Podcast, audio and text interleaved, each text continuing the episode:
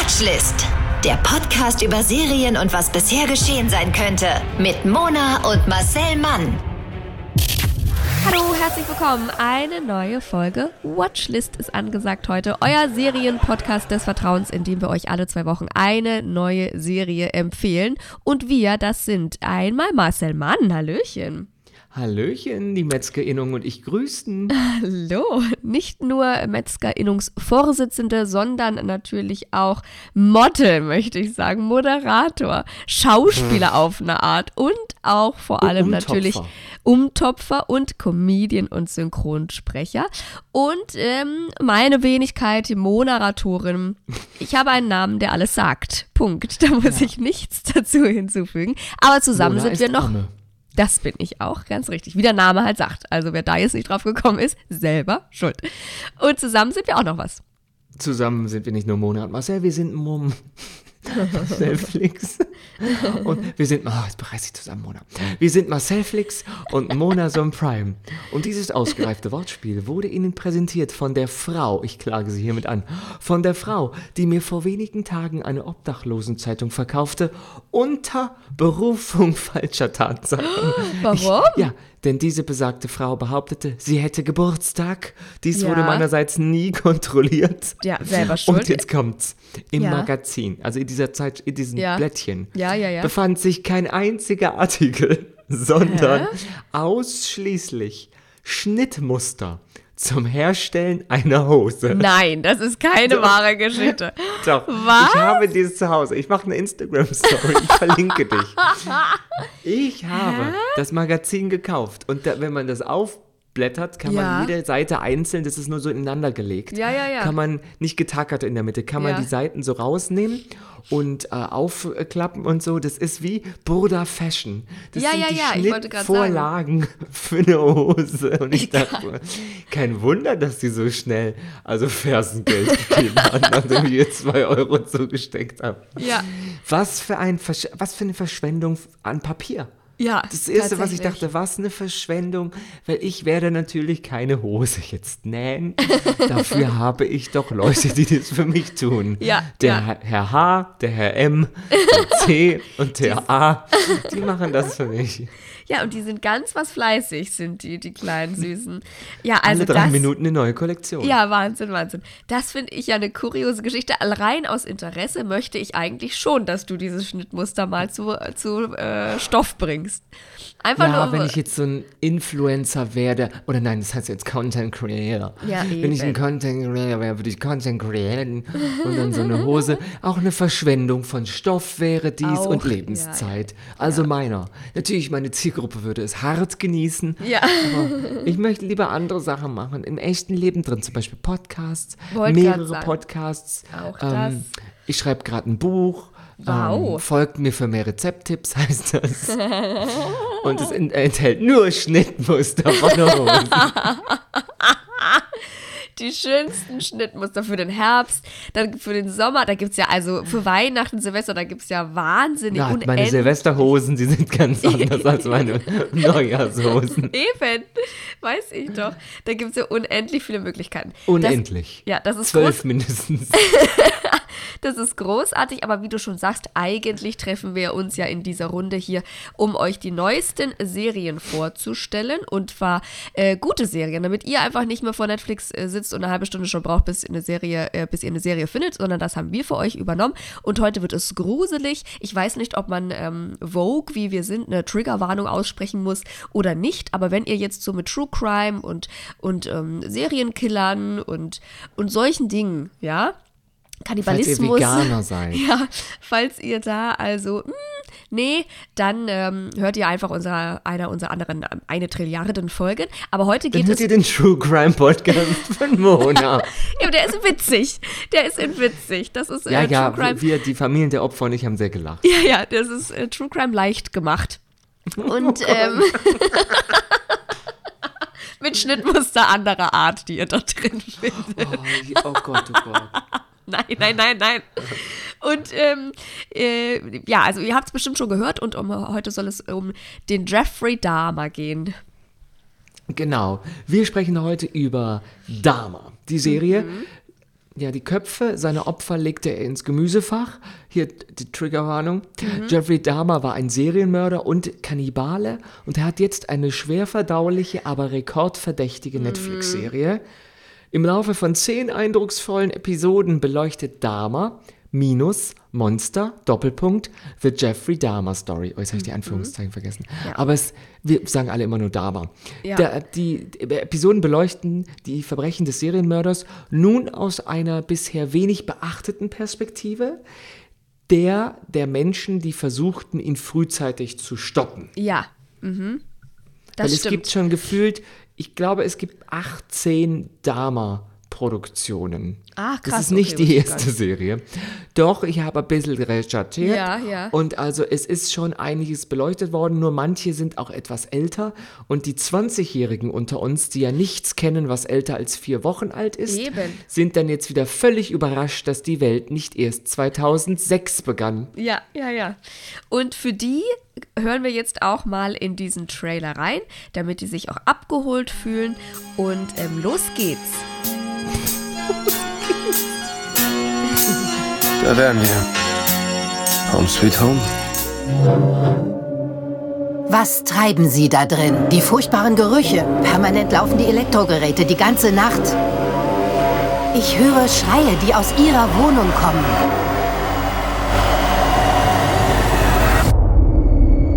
Ich versuche zu sagen, tut mir leid. Wollen Sie es nun öffnen, Ihr Geschenk? Ich weiß nicht, was da drin ist. Es ist nur Fleisch. Ich werde das nicht essen. Sie sind wie meine Mom. Verrat mich, wenn ich gar nichts falsch gemacht habe.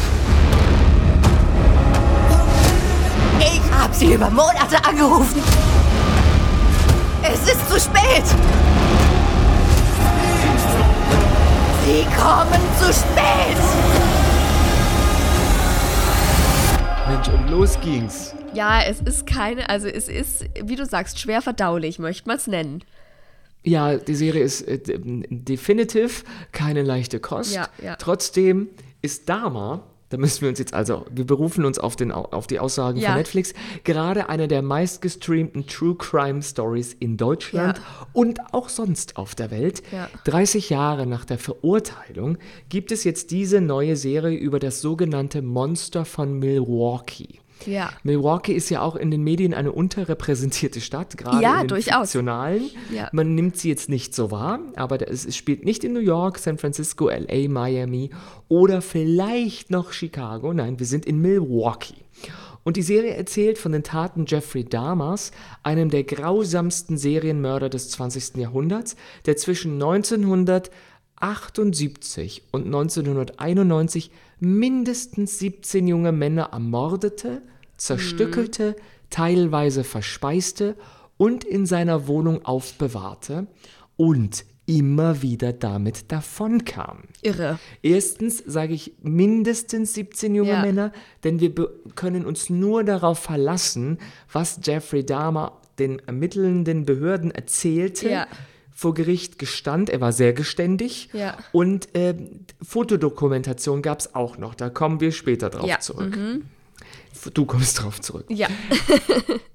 Und in dieser zehnteiligen Miniserie ähm, Dahmer geht es äh, nämlich weniger um die Gefühle des Killers. Das ist ja oft so in True Crime Serien wie jetzt äh, People vs. OJ oder äh, die Versace Story. Stimmt, die ja, stimmt, auch, ja. Ähm, ja, Ja, vom ja, ja. selben Menschen produziert wurden. Ah, sondern okay. es geht jetzt um die Wut der Opfer. Außerdem, was ich das große Pro der Serie finde, es gibt einige Kontrast, wir reden drüber, das Ja. große Pro der Serie, es Ja. werden gesellschaftliche Ungerechtigkeiten angesprochen, Das die solche Verbrechen überhaupt erst möglich machen Ja. und dieses möglich gemacht haben. Ja, unbedingt. Ja. Mhm.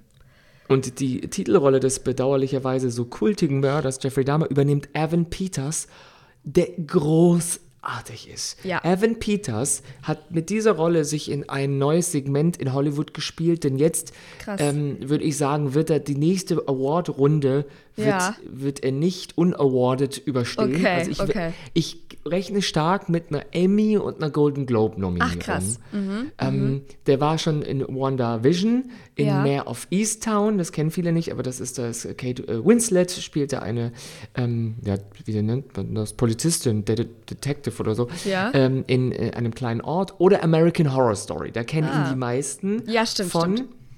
Und die Serie, Dama, beginnt zunächst mit der Geschichte von Tracy, äh, gespielt von Sean J. Brown, der sich ähm, als potenzielles Opfer in die Höhle des Raubtiers locken lässt. Dama hat ihn nämlich in einer Schwulenbar gefunden, Mhm. in einer, wo er regelmäßig auf, ja auf Jagd geht. Queere Menschen und besonders People of Color waren nämlich für ihn ein leichtes Ziel, weil sie von der Polizei damals völlig schutzlos auf Ja. sich alleine gestellt, also auf sich Ja. alleine gestellt und zurückgelassen wurden. Ja, ja, ja. Ja, Und die Serie legt auf dieses systematische Versagen, das bis heute anhält, Mhm. nicht nur in Milwaukee, sondern halt in den USA, in vielen Absolut. westlichen, Ja. hauptsächlich weiß dominierten, heterodominierten Kulturen den Hauptfokus. Mhm. Ähm, Dama war nämlich definitiv krank, der war ein Monster, Ja. aber das war nicht die Wurzel des Bösen, dem- also, Ja. aber er war ja nicht die Wurzel des Bösen, Ja. des Wurzel des Bösen, ohne es sind. Ich bin Ausländer. Und, äh, sondern der war nur der sichtbare Ast des schrecklichen Baums. Mhm. Ja, auf Denn jeden als Fall. weißer Mann, und das ist, also das ist jetzt nicht nur eine, eine Behauptung, sondern es ist, es basiert jetzt auf Tatsachen, wie Ja. Dinge ja vonstatten gingen, weil die Serie äh, beruft sich ganz häufig auf Dokumentiertes und auf Zeugenaussagen, Ja. die damals getroffen wurden und Ja.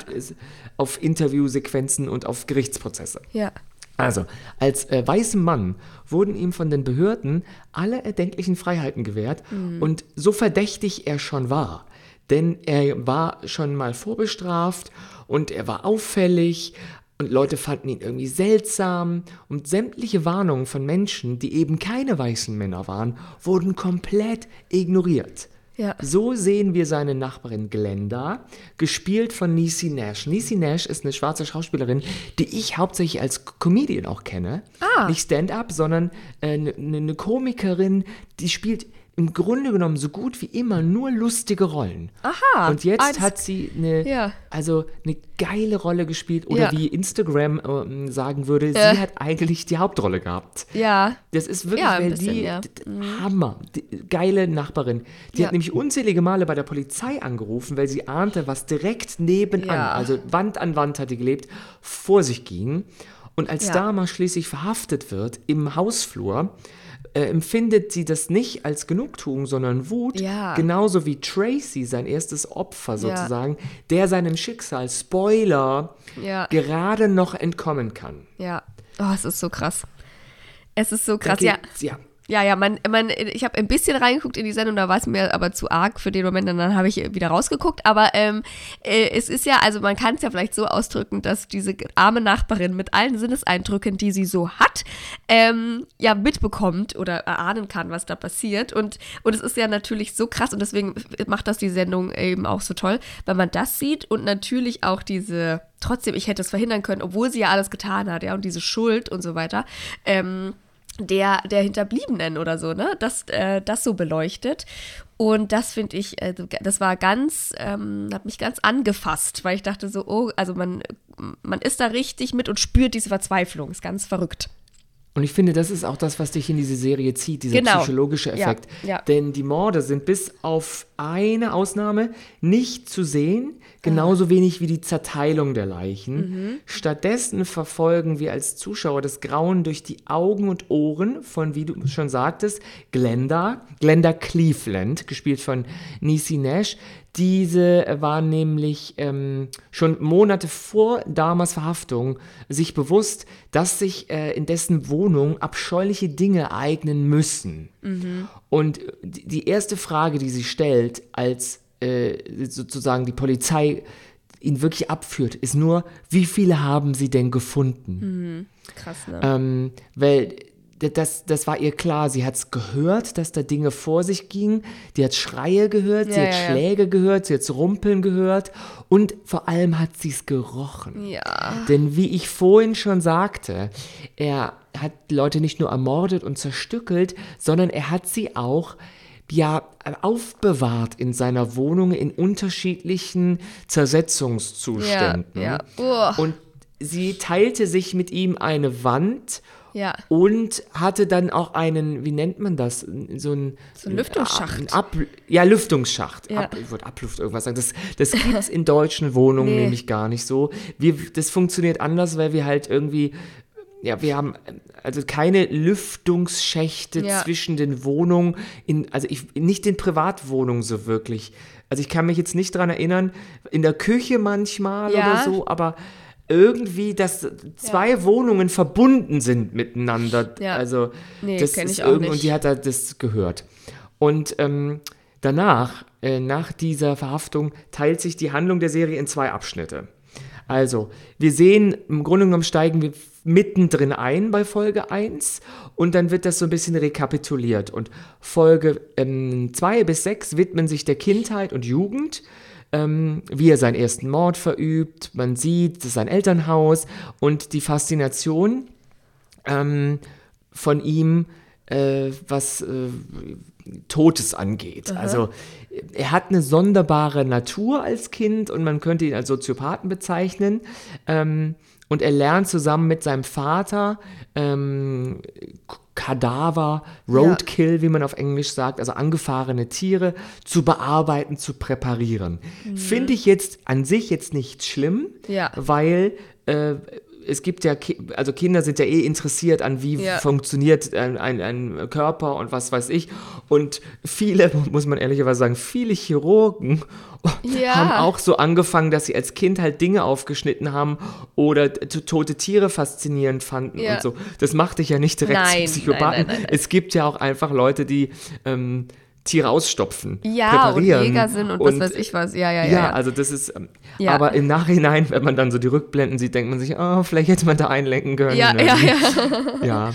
Und dann sieht man, wie er in diesen Wohnkomplex, in dieser benachteiligten Nachbarschaft Milwaukees Ja. ähm, einzieht. Oxford Apartments heißen die. Und wie er halt seinen bestialischen Streifzug durch die schwulen Bars von Milwaukee macht. Und dann die Männer mit nach Hause nimmt, unter dem Vorwand, Fotos von ihnen machen zu wollen.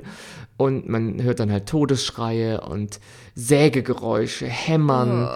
Und der Verwesungsgestank ist wirklich dann auch ein Thema in der Serie, weil Hausmeister wird kontaktiert und ähm, dass die Morde nicht sichtbar inszeniert sind, jedoch immer wieder in so schaurigen Details von Polizisten und Nachrichtensprechern rekapituliert werden, Ja. erzeugt halt so eine furchterregende Spannung für den Stimmt. Zuschauer. Und ich fand es am krassesten, das erste, also für uns das erste Opfer, bemerkt irgendwann, dass es jetzt sterben wird. Da gibt es so eine Szene, wo wir gar nicht sehen, wie es stirbt, sondern wir sehen, wie das erste Opfer, ähm, für uns das erste Opfer, so, Ja. also die erste Person, wo wir mitkriegen, da stimmt irgendwas ja. nicht, merkt, dass überall Blut ist im Schlafzimmer. Oh Gott. Und dann wirklich die, die, die, die, ja, wie soll man sagen, die Panik in den Augen, Ja, aber auch dieses, es, ich kann, komme hier nicht mehr raus. Nichts mehr machen. Hm. Und das Oh. ist, finde ich, das greift einen so auf der einen Seite. Horror auf jeden Fall. Ich glaube, wie du sagst, dass man das eben nicht sieht, ist, äh, lässt noch mehr Raum für Fantasie und das ist wahrscheinlich äh, ganz schlimm. Aber der eigentliche Horror ist eben, wie du es eingangs schon sagtest, auch das Systemversagen, weil ähm, nicht weniger gruselig ist tatsächlich die Reaktion der Polizei, die ja die Nachbarin Glenda Cleveland immer wieder anruft und sagt, ich habe einfach hier einen komischen Nachbar, von dem höre ich was und rieche ich was und ähm, äh, es, sie, sie definiert es ja eigentlich auch ganz gut für die Polizei, aber die wird halt immer wieder abgewimmelt von denen. Und der Grund für diese Nachlässigkeit der Behörden, ähm, da, da lässt auch die Netflix-Serie keinen Zweifel und wie du sagst, hat sich ja auch gestützt auf da Fakten, ist halt, dass damals Opfer allesamt nicht weiße, schwule Männer waren. Und am Beispiel der fürchterlichen, dieser fürchterlichen Mordserie zeigt sich halt einfach nochmal, welche brutalen Konsequenzen diese systematische Ungleichheit für benachteiligte Menschengruppen hatte und immer noch haben, weil das Polizeisystem seinem Auftrag halt, Bürger zu schützen und ähm, ja, für die Menschen da zu sein und zu dienen, mh, halt einfach we weißen Männern sozusagen vorbehält in dem Fall und bei allen anderen das eben nicht so ernst nimmt. Und allein deswegen kann der Dame eben ungehindert und souverän und auch ungeniert ähm, agieren. Und auch das, finde ich, sieht man ganz gut in der Serie, dass er auch selber überhaupt keine Angst hat. Ähm, also das ist ihm, glaube ich, bewusst, dass das so ist und dass er das einfach ganz auch ausnutzt. Und am er ist auch ein bisschen teilweise überrascht, dass es so leicht ja, geht. Ja, ja, genau. Und dann aber weiß, ach so, cool, mir passiert ja gar nichts und dann sich irgendwie immer weiter eben so vortastet. Und am deutlichsten ist es in einer Szene in Folge 2. Ähm, Glenda, also die Nachbarin und ihre Tochter und ihre Nichte äh, greifen quasi so einen blutüberströmten und unter Drogeneinfluss stehenden jungen Mann vor dem Haus auf. Ähm, der aus Damas Wohnung fliehen konnte und ahnt natürlich schon wieder, was da los ist.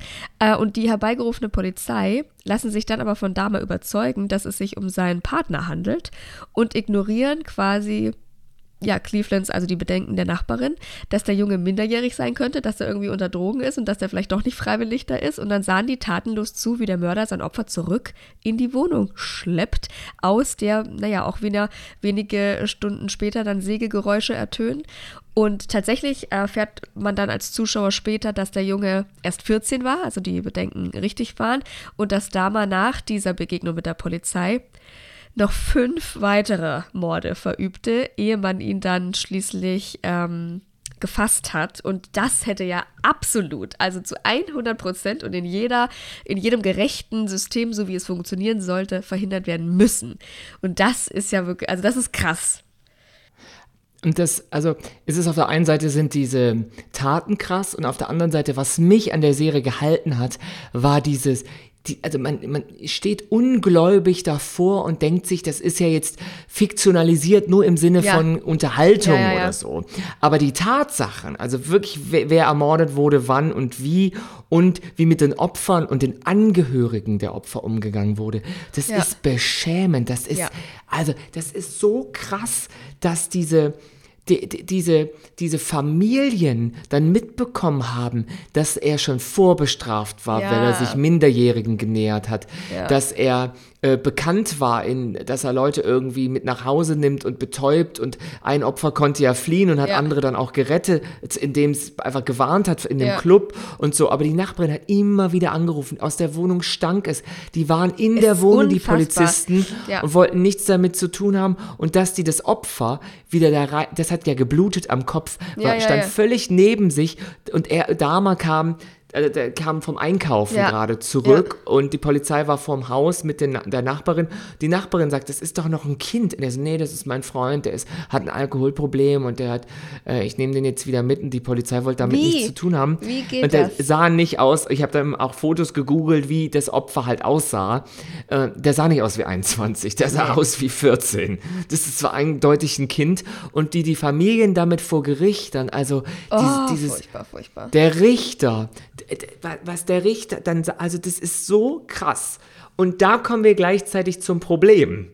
Denn True Crime Formate boomen, du weißt es. Ja. Ähm, aber True Crime bedeutet, es gibt ja wirklich echte Ja. Opfer. Absolut. Und ähm, jetzt hat Netflix mit dieser Serie ähm, sehr viel Kritik einstecken müssen. Und ich finde zu Recht, ähm, Leute sagen, zu sehr verherrliche sie den Täter und zu wenig nehme sie, also jetzt ich sage das alles hier, hier im Konjunktiv, die Ja. Perspektive der Opfer ein. Okay. Und nun meldeten sich halt auch die Angehörigen der Opfer zu Wort mit einer klaren Ansage an den Streaming-Riesen. Und ich finde, dem sollte man Gehör schenken, weil es geht grundsätzlich darum, wie gehen wir mit True Crime-Inszenierungen um. ja, mhm. Der von Netflix halt super kalkulierte Serienhit ist jetzt ins Kreuzfeuer geraten, ähm, als auf Twitter ein Hype um die Serie entbrannt ist und einige Fans die Figur von Jeffrey Dahmer so regelrecht romantisiert haben, Oh Gott, ja. beklagte ein Familienangehöriger de des damals ermordeten Errol Lindsay, wie retraumatisierend diese True Crime Produktion für seine Familie ist. Mhm. Und ich finde, deswegen stellt sich halt wirklich die berechtigte Frage, ob True Crime Geschichten eine Glorifizierung der Täter verursachen. Ich finde jetzt, ein normaler, gesunder Mensch, der diese Serie guckt, glorifiziert Jeffrey Dahmer nicht. Nein, würde ich Aber gibt es natürlich jetzt Irre, die dann sagen, Ja. wir gehen als Jeffrey Dahmer an Halloween, Ja, wir, ja, ja. wir drucken das uns aufs T-Shirt und es haben ihm ja auch, also sozusagen die Ja. Frauen, die äh, als erste vom Baum gefallen sind, die haben ihm auch geschrieben. Ja, das Äh, gibt's der immer. War, Im Gefängnis war er dann so ein kleiner Celebrity, also nicht mit den Insassen, sondern bei den Insassen und sondern er hat einfach viel Fanpost bekommen Ja, und auch das- Geld haben die ja, Leute ihm ja. geschickt. Das gibt's immer und das ist aber natürlich auch eine psychische Störung, dass Frauen äh, häufig, ähm, also meistens sind es Frauen, weil ja wahrscheinlich auch meistens die Serienkiller wohl Männer sind, ähm, äh, dann so romantisch, also auf die, also romantische Gefühle auf, äh, für so eine Menschen entwickeln. Das ist ja aber wieder auch eine psychische Störung, die du wahrscheinlich nie ausschließen kannst, weil das, also das, du kannst ja nicht für jede psychische Störung was, aber was ich auch krass fand, ist, dass ja auch die Brille von Jeffrey Dahmer, diese äh, sehr markante, sehr ähm, wiederzuerkennende Brille, ja auch für Tausende von Euro irgendwie jetzt versteigert wird und jeder möchte diese Originalbrille haben. Ja, ganz also ganz verrückt. Mhm. Und das ist natürlich was, was so ein Hype nicht auslösen sollte, weil, aber, weil ich glaube, die wenigsten reflektieren, das ist eine echte Story und da gibt es echte Opfer, die bis heute leiden. Ja, zum Beispiel gibt es Rita Isbell, Mhm. die ist die Angehörige ähm, eines äh, Opfers. Ähm, sie ist die Schwester von Errol Lindsay und stand 92 dem Mörder ihres Bruders im Gerichtssaal gegenüber. Und genau diese Szene wurde auch in der Serie nachgestellt, ohne die Angehörigen darüber im Vorfeld zu informieren, geschweige denn zu kontaktieren. Okay. In einem Telefoninterview erzählt sie, dass ihr das nicht gefallen hat und es sind einige Fragen ähm, an die Filmemacher, die in ihr aufgekommen sind. Ja, zum Beispiel fragt sie, habt ihr genug an die Familienangehörigen gedacht? Habt ihr sie gefragt, ob das ihnen gefällt? Denkt ihr, dass ihr alles richtig dargestellt habt? Die Serie hat nämlich nicht alles korrekt dargestellt, sagt sie, und ich würde gerne wissen, warum. Für mich macht das keinen Sinn, außer eben für die Quoten. Und ähm, ja, auf die Frage, ob auch die Netflix-Abonnenten und Abonnentinnen quasi eine moralische Verantwortung tragen würden, das zu gucken oder nicht, hat aber Rita Isabel gesagt, nein, sie wisse ja, dass True Crime-Geschichten vor allem bei jungen Leuten sehr beliebt sind. Und im Interview sagt sie sogar, dass Netflix ja auch weitere True Crime-Serien machen soll. Ähm, so war sie zwar geschockt, als sie eben das erste Mal über diese Serie gehört hat, aber sie hat ihren Weg gefunden oder scheint ihren Weg gefunden zu haben, sich ähm, von den Formaten über den Tod ihres Bruders abgrenzen zu können. Und naja, das ist natürlich jetzt ein bisschen, ja, es ist die, diese moralische Frage. Sollen wir dann gar kein True Crime mehr gucken? Muss, muss das vielleicht äh, ein Disclaimer geben, vorher, nachher, wo man das nochmal einordnet? Das ist natürlich irgendwie ein schmaler Grad, ne? Also ich finde, die Serie hat das schon gut eingeordnet. Ja. Ähm, und ich finde in dem Fall über, also jetzt aus der externen Ja. Perspektive, überwiegt, ähm, dass es ein, ein wahnsinnige öffn dass es ein wahnsinnig öffentliches Versäumnis einer korrupten Justiz Ja. und Polizei in Milwaukee gab. Und dieses Wissen sorgt jetzt dafür, dass Leute gucken, gibt es noch andere Fälle, wo das passiert ist. Also es ruft sozusagen die Richtigen auf den Plan und Leute müssen sich ähm, rechtfertigen. Ja. Weil damals, und das sieht man in der Serie auch, haben die Polizisten, die den 14-Jährigen zurück in die Wohnung gebracht haben, noch im selben Jahr eine Auszeichnung bekommen Oh als Polizisten des Jahres. Ja, unbedingt. So. Ach Die wurden nämlich suspendiert und dann wurden sie wieder zurück in den Dienst geholt, weil die Ge Polizeigewerkschaft so penetrant war.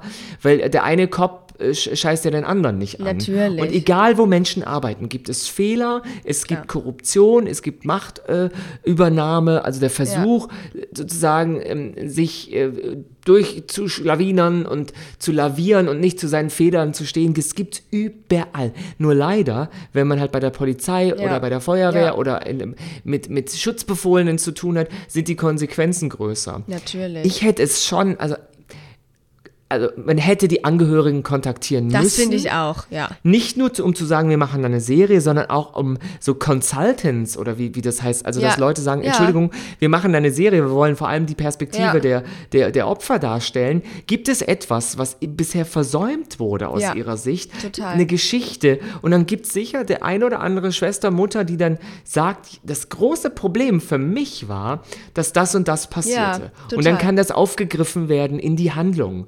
Es wurde, also im Grunde genommen, die Familien kommen super davon und man Ja. sieht, was, was das macht und Ja, wie auch das, traumatisiert. auch das, und ja. auch, dass die Familie von Jeffrey Dahmer natürlich Auch, sich, mhm. die nichts dafür können, so wirklich.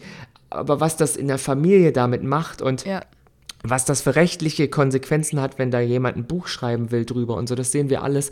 Aber Das ist schon spannend. das, ich habe mir auch vorgestellt, wie das wohl ist, wenn, sage ich mal, jetzt jemand gestorben wäre unter einem und ich super sauer bin, weil das ist Behördenversagen und dann spielt mich jemand in der Episode, wie ich vor Gericht ausraste, ohne dass Ja. ich was da vorher wusste. Ja. Und jetzt Freunde, Bekannte, alle reden darüber. Ja, natürlich. Oder im Zweifel kennen die Leute halt meinen Namen und dann hat die Rolle genau den Namen und dann werde ich bei der Arbeit darauf angesprochen. Entschuldigung, Eben. der heißt genauso ist- wie du. Ja. Ist dein Bruder gestorben? Ja, das ist Und eben. dann- kommt es daran immer hab ich wieder hoch. Ja, du musst es immer wieder hochholen und erklären und äh, ja, also das ist wirklich schlimm. Mhm.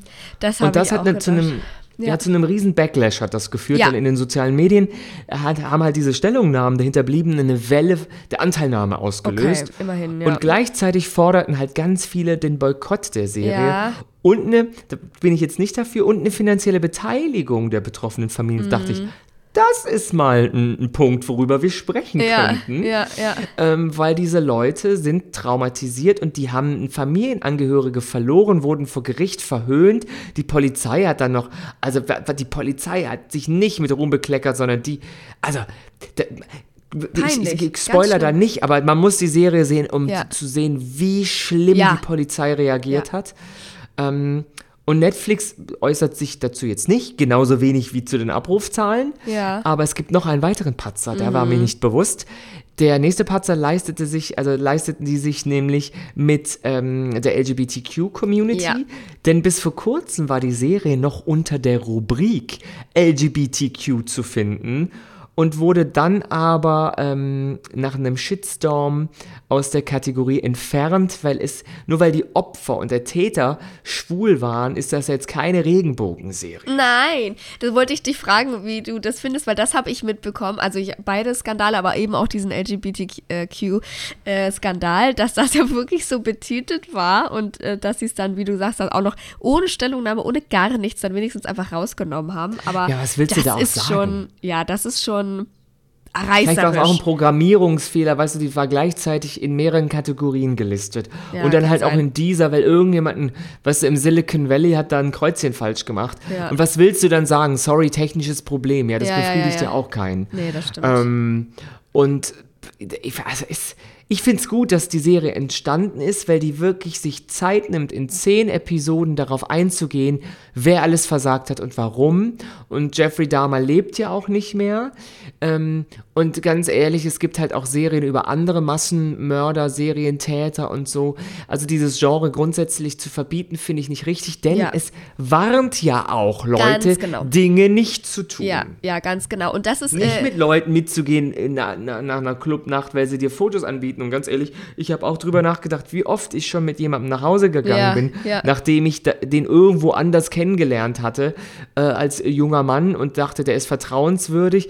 Der weiß ja nie, was, wer dich irgendwo hinlockt. Das weiß man grundsätzlich nicht, wenn man seine ganze Biografie durchgeht. Es hätte schon Dutzende Möglichkeiten Ja. gegeben, wo man hätte umgebracht werden können. Natürlich, natürlich, um Gottes Willen. Aber das ist ja, so soll man ja nicht durchs Leben gehen, um Gottes Himmels Willen. Und dann muss man natürlich irgendwie vielleicht seinem Bauchgefühl oder wie auch immer vertrauen. Ich, keine Ahnung, kann man gar nicht sagen. Aber das, ähm, finde ich auch, also dass das nicht verboten gehört, dass da vielleicht moralisch natürlich die ein oder andere Sache nicht richtig war, ist klar. Aber äh, andererseits, wie du sagst, lenkt es dieses Licht auf dieses Versagen. Wir wissen, dass es heute noch so ist. In Amerika ja auch kürzlich erst die Debatte, ähm, dass das ja immer wieder, also dass schwarze Mädchen ja so viel verschwinden und das ja auch bis heute überhaupt niemanden interessiert, ja. Also dass ganz wenig verfolgt wird davon von der Polizei und das passiert heute in diesem Moment wahrscheinlich gerade. Und ähm, ich hatte dazu, weil das eben so ein Hype hatte, hatte, hatten wir bei uns in der Radiosendung einen Experten, der das auch mal erklärt hat. Und das, er hat auch dieses Lernen angesprochen. Er hat gesagt, das findet man auch, und das fand ich interessant, in der Natur bei ähm, Tieren. Also Beutetiere beobachten immer ganz genau, wenn es halt geht und aus Entfernung und so weiter, ihre möglichen quasi Fressfeinde, ähm, einfach um davon zu lernen und zu wissen, wie verhalten die sich und wann sind die hungrig, wann greifen die an, keine Ahnung, wie greifen die an und so weiter. Und er hat gesagt, dass das daher auch kommt, dass wir das einfach gerne gucken. Und für mich ist das, gerade auch für Frauen oder so, oder für, die, für potenzielle Opfer, dass das dann eben so ein Lerneffekt ist. Und das fand ich ganz spannend und klingt mir irgendwie logisch rein von der. Es kann aber genauso, weil so viele Männer gucken, so ein Lerneffekt sein im Sinne, wie, locke ich Frauen in meine Wohnung. Ja, also. es kann, aber auch, äh, auch Männer können ja Opfer von, äh, von sowas werden. Von daher ist es für die ja auch ein Lerneffekt. Aber, ähm, aber man muss sagen, Frauen sind selten Täter. Das stimmt wohl, aber Männer eben die Männer wenigstens dann umbringen. Also wir lernen, ohne Männer ist die, ist die Welt besser. Unterm Strich. Tschüss. Danke fürs Zuhören. Bis in zwei Wochen. Nee, äh, es gibt äh, immer noch mehr zu sagen. Wir haben schon richtig viel gesprochen, aber es gibt immer noch mehr zu sagen über diese äh, Serie. Einmal zum Beispiel, ich weiß nicht, es war damals ein Riesenhit und ich weiß nicht, ob du ihn noch kennst. Kennst du noch diesen Katy Perry Dark Horse? Mit diesem, ja. genau. Und eine Zeile, das kommt jetzt auch noch mal so ein bisschen hoch, ähm, vom den gerappten Part ist ja irgendwie, sie hat mir das Herz gebrochen und la la la. Und dann hat äh, rappt dieser äh, Rapper, she eats your heart out like Jeffrey Dahmer. Und jetzt gerade die in, in ja, gerade die in, in Deutschland bei uns, der wahrscheinlich nicht so bekannt war wie vielleicht einem, weiß ich nicht, ob das gelehrt wird in Amerika, wie auch immer, alle so, ach so, das, das ist der Sinn dahinter. Und das gibt es zum einen und zum anderen gibt es selbst dazu eine TikTok-Challenge. TikTok wirklich, also ist es nicht die großartigste Plattform auf diesem Planeten. Die ich gebe dir 5 Euro, wenn du sie abschaffst. du, I'm in. Die Challenge ist leicht erklärt. Fans schauen sich quasi Bilder der Leichen an, die Dama ja gemacht hat. Das war ja der ursprüngliche Plan auch. Und filmen sich dann dabei die Reaktion, React to, also sozusagen. Und ähm, den meisten ist natürlich äh, irgendwie Entsetzen und Ekel ins Gesicht geschrieben, äh, versteht sich von selbst. Und auch hier greift wieder dieses, ja, diese Faszination, dieses Abgründigen, dieses Gefährlichen und ähm, ja, noch ein paar Stufen tiefer, würde ich sagen, als beim Anschauen der Netflix-Serie, weil das ja, sind ja die echten Fotos. Also das ist schon nochmal eine Stufe weiter. Und TikTok versucht so gegen diese Challenge vorzugehen, aber es ist natürlich ein Problem, weil es so viel Content gibt. Die äh, versuchen das immer wieder zu löschen, diese Hashtag Polaroid Challenge heißt das, aber kommen schwer hinterher. Und selbst wenn sie es löschen, ähm, sehe ich auch ganz oft, dass die TikTok-Creator dann draufschreiben, hey, mein letztes Video wurde gelöscht, hier nochmal. Und dann gibt es ja noch mehr einen riesigeren Bass. Also es wurde eins gelöscht, das hatte so 130.000 Klicks und nach dem Löschen hat es 3,7 Millionen ähm, Klicks. Und das will man ja eben nicht, ja, also diesen ähm, Streisand-Effekt, dass man das noch ja, besser macht oder ähm, äh, ja, attraktiver macht, weil es verboten ist sozusagen. Und insgesamt stehen Clips mit diesem äh, Tag Jeffrey Dahmer Polaroids ja, bei weit über so drei Milliarden TikTok-Aufrufen. Und auf der Seite sind auch Anleitungen zu finden, wo genau es diese Dama Polaroids im Internet gibt, was auch schon wieder schwierig ist. Ich weiß nicht, ob man da wenigstens ins Darknet muss oder nicht, aber auf jeden Fall ist das schwierig. Und da ist natürlich große Vorsicht geboten. Auch TikTok meldet sich ähm, auf TikTok melden sich auch einige Personen zu Wort, die bereits an der Challenge teilgenommen haben und auch jetzt nachhaltig verstört sind, die so gesagt haben, ey, ich würde das lieber wieder rückgängig machen, ich hätte das lieber nicht gesehen. Und ähm, eine Userin schreibt auch, bitte sucht nie nach den Polaroids von Jeffrey Dahmer, ich bin echt traumatisiert. Und der Streisand-Effekt, falls das viele nicht wissen, ähm, hat, bezeichnet wirklich auch, das fasst im Grunde genommen alles zusammen, was man verbieten will und dann größer wird, weil 2003 äh, verklagte Barbara Streisand den Fotografen Kenneth Edelman und Pictopia.com erfolglos auf die Zahlung von 50 Millionen US-Dollar Schadenersatz mit der Begründung, auf einer der dort veröffentlichten 12.000 Luftaufnahmen der Küste Kaliforniens, die die Küstenerosion dokumentieren sollten, sei ihr Haus zu sehen. Das war bis dahin überhaupt nicht bekannt, dass das ihr Haus war. Doch nachdem Streisand Klage gegen die Ver äh, ja, Verbindung ja, ja. zwischen dem Foto und ihrem Anwesen hergestellt hatte, verbreitete sich das bis dahin unwichtige Foto lawinenartig im Internet. Und das nennt man jetzt Streisand-Effekt, wenn man sozusagen etwas verbieten will, was gar nicht so groß war und mit dem Verbot oder dem, dem, dem Drohen des Verbotes macht man es viel größer. Und ich finde, das fasst auch das hier alles zusammen. Ja. Ich glaube, niemand ist ernsthaft an einem Total, Verbot total. interessiert von der Fiktionalisierung von ähm, Verbrechen äh, zum Zwecke der Unterhaltung oder Aufklärung Nee. oder wie auch immer. Und ähm, man so Ja. hätte die, finde ich, die Ja. Opfer kontakt, die, Opf, die, die, die Familien der Opfer sind ja auch Opfer. Hätte man kontaktieren sollen, nicht nur aus Pietätsgründen, sondern auch zu Recherchezwecken. Und ich dir ganz ehrlich, als ich 15 war, sind wir auf so eine Seite gegangen. Ja. Ähm, das war auch äh, nach der, der Schule dann, äh, da waren keine Pornos, sondern da hat man auch Unfallopfer gesehen und ekelhafte Sachen und so. Äh, da, Ah, das ja, machst ja, du ja. halt, wenn du ein Teenager bist, weil du nicht, weil du denkst ja nicht so um die Ecke und die Konsequenzen und so.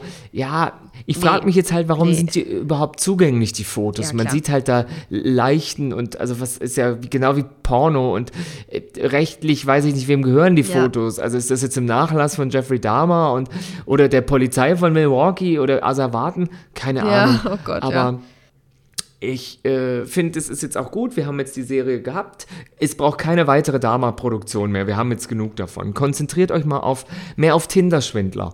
Da habe ich wirklich das oder Grinder-Schwindler oder Gay Romeo-Schwindler. Da hätte ich privat vielleicht was von. So. Das machen wir. Und Jeffrey Dahmer gibt es ja jetzt zehn Folgen.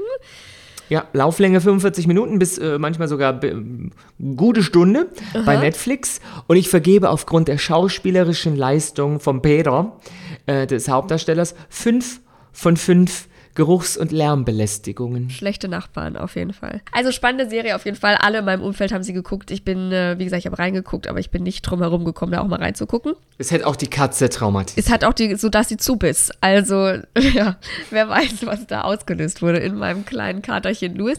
Ähm, Guckt euch auf jeden Fall an, wenn ihr das verdauen könnt. Und ansonsten gibt es in zwei Wochen auch schon wieder einen neuen Serientipp und ja auch über 100 Folgen mit ganz vielen weiteren Serientipps auf eurer Podcast-Plattform. Da könnt ihr uns auch bitte gerne folgen. Da freuen wir uns ganz dolle. Da unterstützt ihr uns ganz dolle für diesen kostenlosen Content, den wir euch hier createn. Folgt uns gerne auf Instagram, Marcel Mann oder Moderatorin. Und ähm, ja, dann bis in zwei Wochen. Bis in zwei Wochen mit fluffigen Ponys. Juhu! Der Podcast über Serien und was bisher geschehen sein könnte. Watchlist auf iTunes, Spotify, Instagram und deiner Podcast-App.